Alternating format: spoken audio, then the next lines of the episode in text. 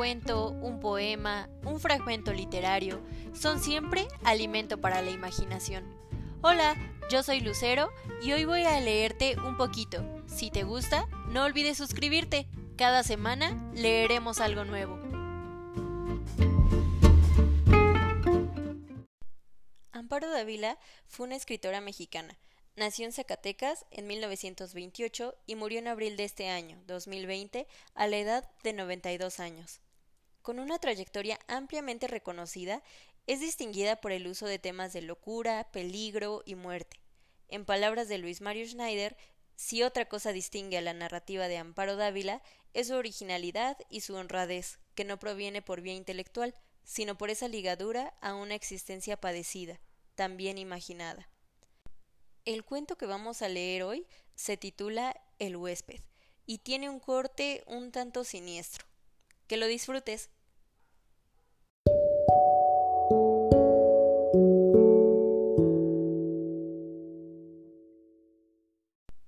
El huésped, Amparo Dávila. Nunca olvidaré el día en que vino a vivir con nosotros. Mi marido lo trajo al regreso de un viaje. Llevábamos entonces cerca de tres años de matrimonio. Teníamos dos niños y yo no era feliz. Representaba para mi marido algo así como un mueble, que se acostumbra uno a ver en un determinado sitio, pero que no le causa la menor impresión. Vivíamos en un pueblo pequeño, incomunicado y distante de la ciudad, un pueblo casi muerto o a punto de desaparecer. No pude reprimir un grito de horror cuando lo vi por primera vez.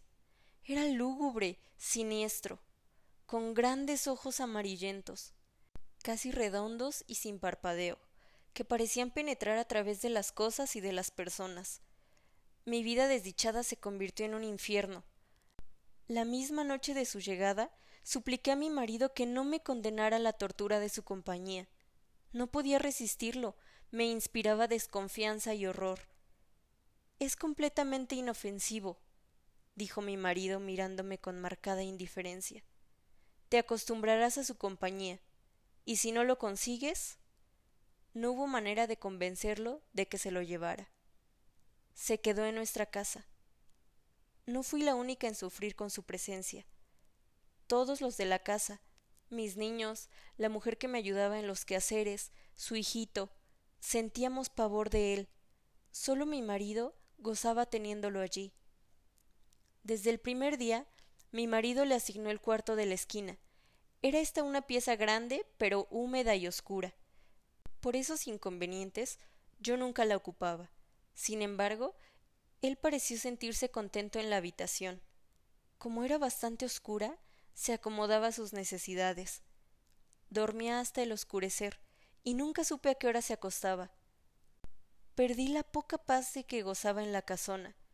Durante el día todo marchaba con aparente normalidad. Yo me levantaba siempre muy temprano, vestía a los niños que ya estaban despiertos, les daba el desayuno y los entretenía mientras Guadalupe arreglaba la casa y salía a comprar el mandado. La casa era muy grande, con un jardín en el centro y los cuartos distribuidos a su alrededor. Entre las piezas y el jardín había corredores que protegían las habitaciones del rigor de las lluvias y del viento que eran frecuentes. Tener arreglada una casa tan grande y cuidado el jardín, mi diaria ocupación de la mañana, era tarea dura, pero yo amaba mi jardín. Los corredores estaban cubiertos por enredaderas que floreaban casi todo el año, Recuerdo cuánto me gustaba, por las tardes, sentarme en uno de aquellos corredores a coser la ropa de los niños, entre el perfume de las madreselvas y de las bugambilias.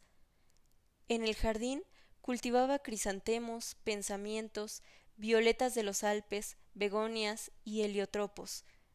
Mientras yo regaba las plantas, los niños se entretenían buscando gusanos entre las hojas.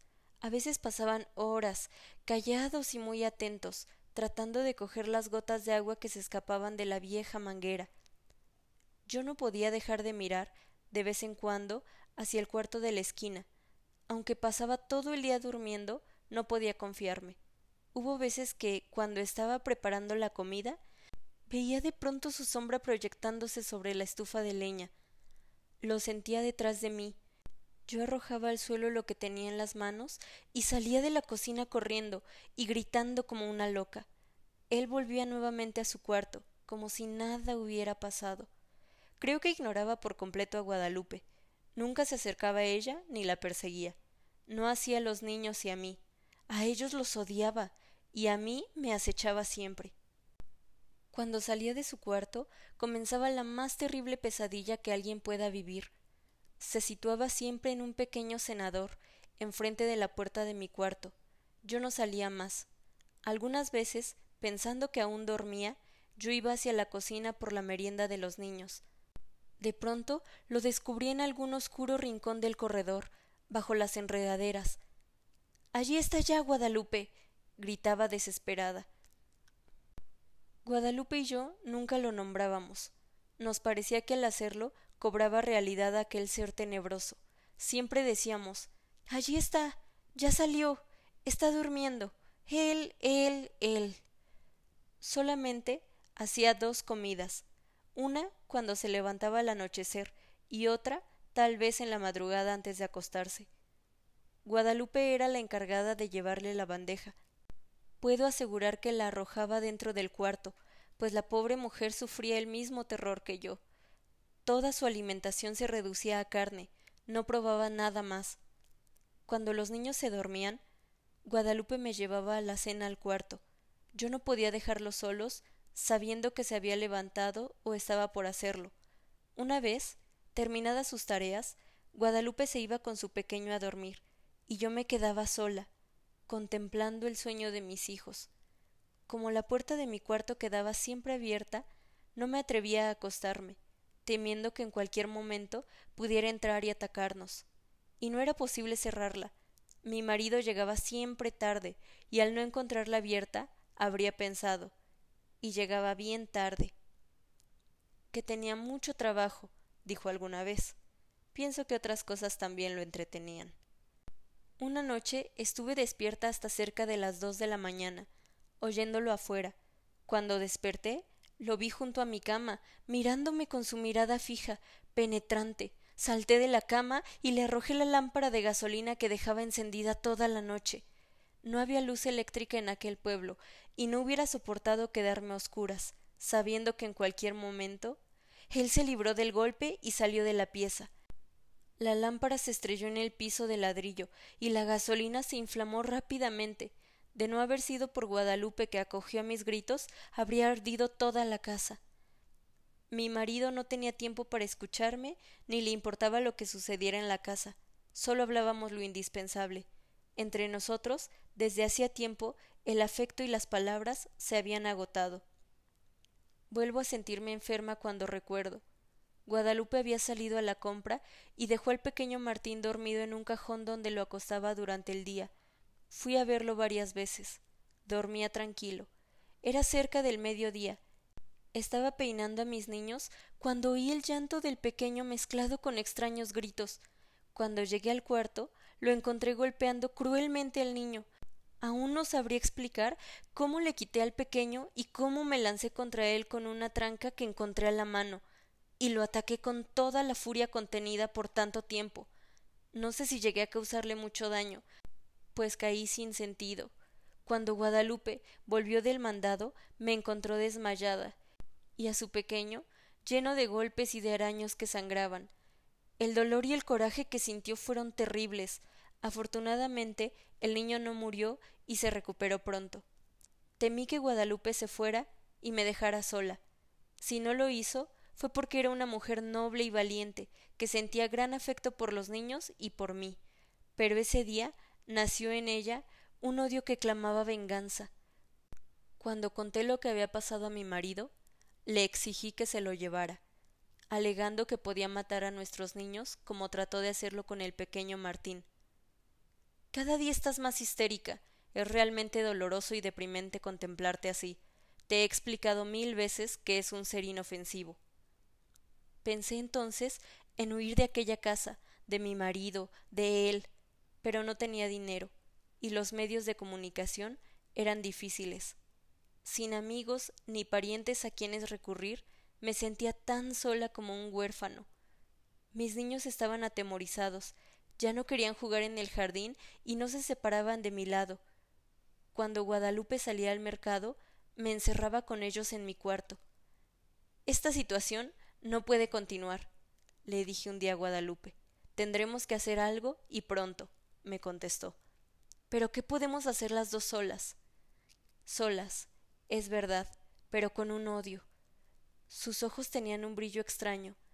Sentí miedo y alegría. La oportunidad llegó cuando menos la esperábamos. Mi marido partió para la ciudad a arreglar unos negocios. Tardaría en regresar, según me dijo, unos veinte días. No sé si él se enteró de que mi marido se había marchado, pero ese día despertó antes de lo acostumbrado y se situó frente a mi cuarto. Guadalupe y su niño durmieron en mi cuarto, y por primera vez pude cerrar la puerta. Guadalupe y yo pasamos casi toda la noche haciendo planes. Los niños dormían tranquilamente. De cuando en cuando oíamos que llegaban hasta la puerta del cuarto y la golpeaban con furia. Al día siguiente dimos de desayunar a los tres niños y para estar tranquilas y que no nos estorbaran en nuestros planes, los encerramos en mi cuarto. Guadalupe y yo teníamos muchas cosas por hacer, y tanta prisa en realizarlas que no podíamos perder tiempo ni en comer. Guadalupe cortó varias tablas, grandes y resistentes, mientras yo buscaba martillo y clavos. Cuando todo estuvo listo, llegamos sin hacer ruido hasta el cuarto de la esquina.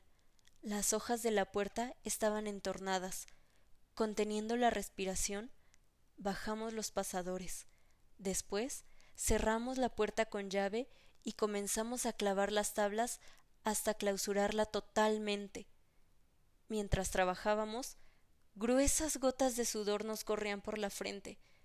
No hizo entonces ruido. Parecía que estaba durmiendo profundamente. Cuando todo estuvo terminado, Guadalupe y yo nos abrazamos llorando. Los días que siguieron fueron espantosos. Vivió muchos días sin aire, sin luz, sin alimento. Al principio golpeaba la puerta, tirándose contra ella, gritaba desesperado, arañaba. Ni Guadalupe ni yo podíamos comer ni dormir. Eran terribles los gritos. A veces pensábamos que mi marido regresaría antes de que hubiera muerto, si lo encontrara así. Su resistencia fue mucha. Creo que vivió cerca de dos semanas. Un día ya no se oyó ningún ruido, ni un lamento. Sin embargo, esperamos dos días más antes de abrir el cuarto. Cuando mi marido regresó, lo recibimos con la noticia de su muerte repentina y desconcertante.